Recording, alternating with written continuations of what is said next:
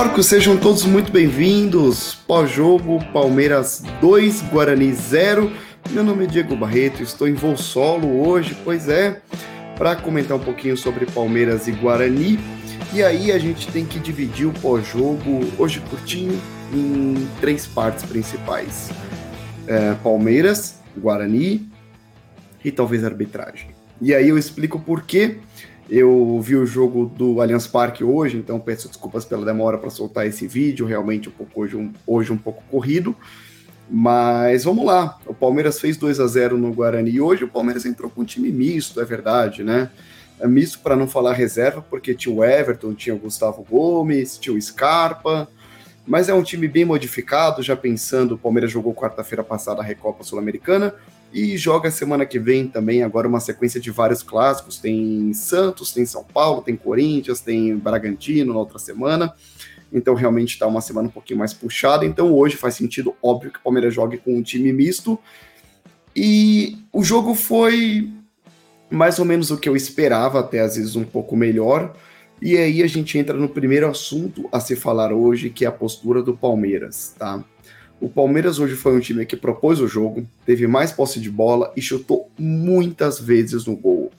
E aí é uma coisa que eu preciso tocar com vocês, óbvio, porque é um time que chuta muito, é um time que cria muito. O Palmeiras hoje teve muitas chances, mas é um time que às vezes não consegue finalizar com muita precisão. Eu até dei uma olhada no SofaScore aqui antes de falar um pouco com vocês e o Palmeiras fez 21 chutes no gol, só que só 5 realmente em direção ao gol, então é realmente muito pouco. Mas eu não tô aqui para criticar, o Palmeiras ganhou, fez 2 a 0 um de pênalti é verdade, outro no final do jogo, mas o Palmeiras foi muito soberano, foi muito superior no jogo, e isso é muito importante a gente destacar. Mas eu, eu queria destacar isso principalmente no primeiro tempo, e o segundo também, o Palmeiras foi uma equipe que soube rodar a bola, soube talvez criar oportunidades, mas não, não conseguiu conectar o último passe. Isso fica muito visível, inclusive, depois que o Dudu entra no jogo. E aí, depois desse momento, o Palmeiras cria muito mais, só que não consegue o, o último passe e a finalização para fazer o gol de fato, né? E aí, eu, eu quero dividir já, então, o primeiro assunto, Palmeiras, em duas partes. Primeiro e segundo tempo, obviamente. Então, no primeiro tempo, Assim, muito parecido, o Palmeiras entra com uma postura de ser superior no jogo, de tocar a bola, de atacar. O Guarani foi uma equipe bem inferior ao Palmeiras, já sabia que seria assim, mas bem pior do que eu imaginava que seria, para ser bem sincero. Eu vi o jogo do estádio, ainda não vi nenhuma opinião esportiva, então minha opinião aqui é basicamente do que eu vi no jogo mesmo. Mas vamos lá, o Palmeiras muito superior, consegue envolver o Guarani, consegue tocar a bola de um lado para o outro consegue criar oportunidades no primeiro tempo acontece muito do que eu falei em relação a não conseguir chutar no gol, mas conseguir tocar a bola, conseguir criar. Números do primeiro tempo, o Palmeiras teve 63% de posse de bola, seis chutes, só um no gol. E esse um chute no gol é o que, eu, o que me preocupa, até foram cinco escanteios tal, mas um chute realmente em direção ao gol e é o que me preocupa, e esse chute em direção ao gol foi o chute do Scarpa. Tá, e a gente vai falar isso já já. Uh, Entendeu? O Palmeiras realmente precisa de um 9. A gente critica, a gente fala isso e aquilo, mas cada jogo que passa se mostra a verdade. O Palmeiras consegue criar, o Palmeiras consegue atacar, mas na hora do vamos ver, na hora de alguém para botar a bola no gol, alguém está bem posicionado para isso, o Palmeiras não tem esse cara, então é realmente necessário. E o Palmeiras consegue chegar ao gol no. O César aqui com a gente. E aí, César, tranquilo? Palmeiras consegue chegar ao gol no final do primeiro tempo com Scarpa de pênalti, um pênalti muito pênalti. Eu, eu tava na Gol Sul e o, e o pênalti foi na Gol Norte. E da Gol Sul eu vi que foi pênalti e o juiz que tava do lado não viu, né? Isso que é engraçado, mas enfim. É, precisou do VAR para ver. E foi muito pênalti. O cara coloca o pé na cara do Mike, não tem o que falar, pênalti pro Palmeiras e o Scarpa bate um pênalti que aprendeu com Veiguinha, né? Não tem nem o que falar, porque, nossa senhora, bateu bem demais e faz 1 a 0 para o Palmeiras. O Palmeiras vai para o intervalo com o resultado positivo, isso é muito bom, óbvio, e leva o segundo tempo com mais tranquilidade. No segundo tempo do jogo, o Guarani tenta sair um pouco mais, e aí o Palmeiras tem muito, mas muitas oportunidades de fazer o segundo gol e não consegue. Eu tava deu desespero no estádio porque realmente o Palmeiras não conseguia fazer o segundo gol. E, bom, foram inúmeras chances. Mike perdeu uma chance clara, Navarro perdeu uma chance clara, Atuesta chutando de fora, Jailson chutando de fora. Enfim, dá para listar muitas chances aqui que o Palmeiras perde e não consegue fazer o segundo gol. O Abel começa a colocar o time titular, entra o Dudu, entra o Veiga, entra o. Antes tinha entrado o Wesley, né? Que não é bem titular, saiu o Scarpa, é verdade. Mas entra o Danilo, entra o Piqueires no lugar do Mike e o Palmeiras começa a criar mais, coloca mais volume, o Guarani tem um jogador a menos, o Palmeiras consegue chegar ao gol só no final do jogo, já nos acréscimos, com o, o Wesley assistência do Jailson. Aliás, foi bom, enfim. Então, assim, é, essa é a primeira parte. O, a atuação do Palmeiras no jogo. O Palmeiras foi muito superior, foi bem no jogo, mas não consegue finalizar e a gente precisa de um 9. Segunda parte do jogo. Guarani, muito fraco, muito fraco. Desculpa, Guarani hoje. Eu, eu vim aqui pensando, nossa, o que, que eu vou falar bem do Guarani? Vou falar isso, vou falar aquilo. Cara, eu não consigo elogiar o Guarani.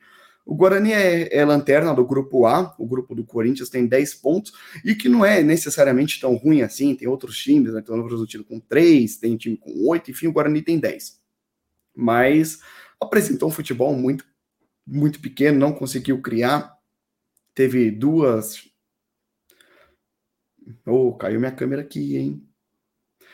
O Guarani teve duas chances, sei lá, para fazer o gol e não conseguiu. O, o Everton foi muito bem na partida. Estamos tentando restabelecer aqui a câmera, vamos ver se a gente consegue. Enquanto isso, eu vou falando problemas técnicos de quem faz voo solo, quem nunca, não é verdade?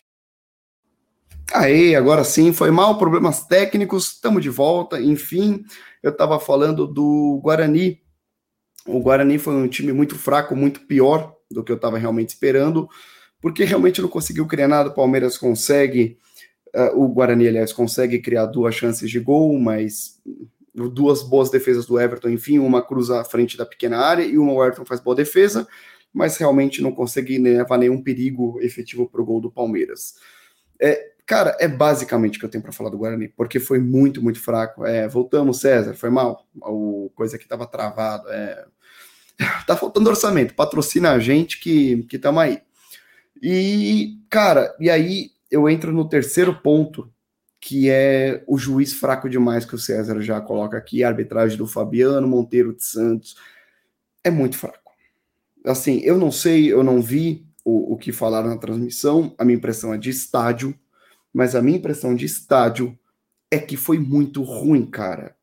É um juiz que marca tudo, que deixa de marcar o que é, e o que não é, ele marca. Teve lances que. Assim, o Bandeira deu uma falta, por exemplo, na lateral esquerda do Guarani, a favor do Guarani, que nem os jogadores do Guarani entenderam, que tinha sido falta, entendeu? Então, eu, eu não sei o que explicar. É, a verdade é que a arbitragem brasileira, de maneira geral, é muito fraca. Veio notícia essa semana sobre a, La Liga comprar o futebol brasileiro, fazer uma liga, e eu torço muito para que isso aconteça, para que profissionalize a arbitragem brasileira, porque é muito ruim, a arbitragem realmente perdida demais, cara. É, e, e, aí a gente tem dois lances capitais no jogo que é importante ressaltar. O, aliás, alguns lances, tá? Que eu quero ressaltar aqui. Capitais do jogo. O pênalti do Mike foi muito pênalti. Foi muito pênalti. Eu falei aqui no início dessa live que o Palmeiras eu estava na, na Gol Sul e vi o pênalti, e o, o pênalti foi do lado oposto, né? Foi na norte. E o árbitro não deu de cara, precisou do VAR, e é inacreditável realmente, mas enfim.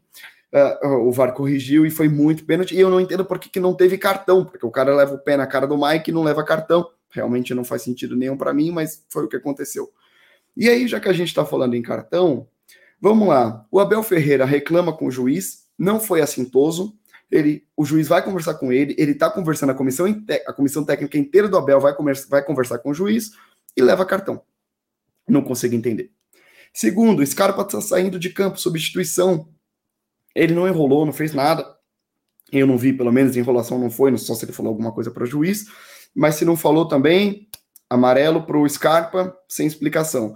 E aí, o técnico do Guarani reclama pra caramba, o Guarani faz cera no primeiro tempo, é, falta o pênalti que não leva cartão. Então, assim, sinceramente, eu não consigo entender por que, que alguns lances são cartão, outros não são, falta critério de massa para arbitragem brasileira, mas eu não vou ficar me pautando só nisso. A gente teve outro lance capital que foi a expulsão do Rodrigo Andrade, que também não precisa nem falar, foi muito para a expulsão, de novo precisa do VAR, a arbitragem é bem, bem, bem fraca, né? Mas é isso, senhores. Uh, o César lembra aqui que essa semana vai ter reunião com a CBF, sim. É, vamos ver o, como é que sai em relação à profissionalização, mudanças no futebol brasileiro, porque é realmente necessário. E a única coisa que eu tenho para falar é que o Palmeiras foi realmente muito superior ao Guarani. A vitória de 2 a 0 foi muito merecida, poderia ser muito mais se o Palmeiras fosse mais efetivo nas finalizações que teve e que não foi. E isso é uma coisa que a gente precisa se atentar, a se atentar para outros jogos. A gente vai pegar agora na sequência, lembro? É, São Paulo, Santos, Corinthians, Bragantino, depois começa o Campeonato Brasileiro, mata-mata de Campeonato Paulista antes, obviamente, vai chegar a Libertadores, e a gente não pode perder tantas chances quanto a gente tem perdido.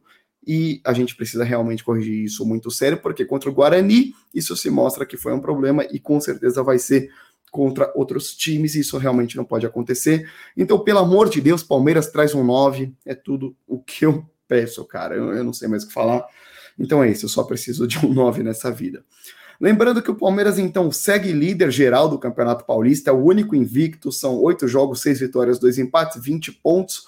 O, em segundo lugar tem Corinthians, tem São Paulo com 17 pontos, só que com um jogo a mais. Então a gente está bem tranquilo, não estamos classificados ainda, mas vamos estar, obviamente. Então, o Campeonato Paulista está tranquilo, o Palmeiras vai se classificar para o mata-mata e está fazendo uma campanha exemplar. Lembrando então que agora o Palmeiras volta a campo na próxima quinta-feira. Tem Palmeiras e São Paulo, essa é a rodada atrasada da quarta rodada do Campeonato Paulista, se eu não me engano. É, quinta-feira que vem, dia 10 do 3, 20 e 30 no Morumbi, tem São Paulo e Palmeiras. Vamos ver qual é o desempenho do Palmeiras. Eu não falei, acabei não falando de jogadores individuais mas sim o César lembra aqui que Giovani jogou bem, o Everton fez uma boa partida, o sistema defensivo do Palmeiras inteiro não tenho muito o que falar, o Kusevich quase deu uma remeladinha, mas deu tudo certo. Uh, eu achei que o Atuesta fez uma partida ok, ele, o Atuesta tem melhorado, Jailson foi bem, Scarpa fez um gol de pênalti primoroso. O Verão é um cara que talvez ainda precise, assim, entender um pouquinho, principalmente quando ele entra de titular. Giovani foi bem, o Navarro perdeu um gol muito feito, fora isso, ele foi bem no jogo. Mas, cara, se o Navarro é contratado para a função de 9, eu acho que ele precisa. A gente precisa cobrar o Navarro em relação a gols. E. Entendeu? Não está acontecendo. Então a gente realmente precisa entender o que precisa fazer para o Navarro fazer gol ou então para tirar a carga dele, achar outro jogador e deixar o Navarro na reserva e aparecer em momentos oportunos para que ele possa aparecer sem pressão e render, não sei, não sei, mas o fato é que do jeito que tá, não tá acontecendo.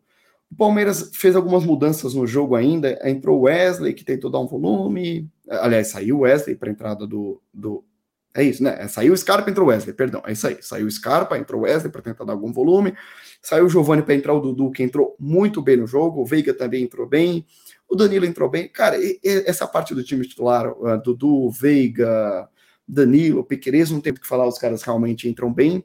Mas é, é, é, isso. O César lembra aqui que o Rony no começo sofreu a mesma coisa, mas o Palmeiras uh, tem evoluído e é isso que importa. Então, lembrando então que o Palmeiras volta a campo na próxima quinta-feira, dia 10, contra o São Paulo, São Paulo e Palmeiras na, no Morumbi. Vamos lá, Campeonato Paulista, jogo atrasado da quarta rodada. O pós-jogo hoje foi curto, foi só para não deixar em branco e falar um pouquinho que o Palmeiras ganhou realmente do Guarani. 2 a 0 com superioridade, mais uma vitória no Allianz Parque. Obrigado a todos que participaram, uma boa noite e até a próxima. Avante palestra, falou!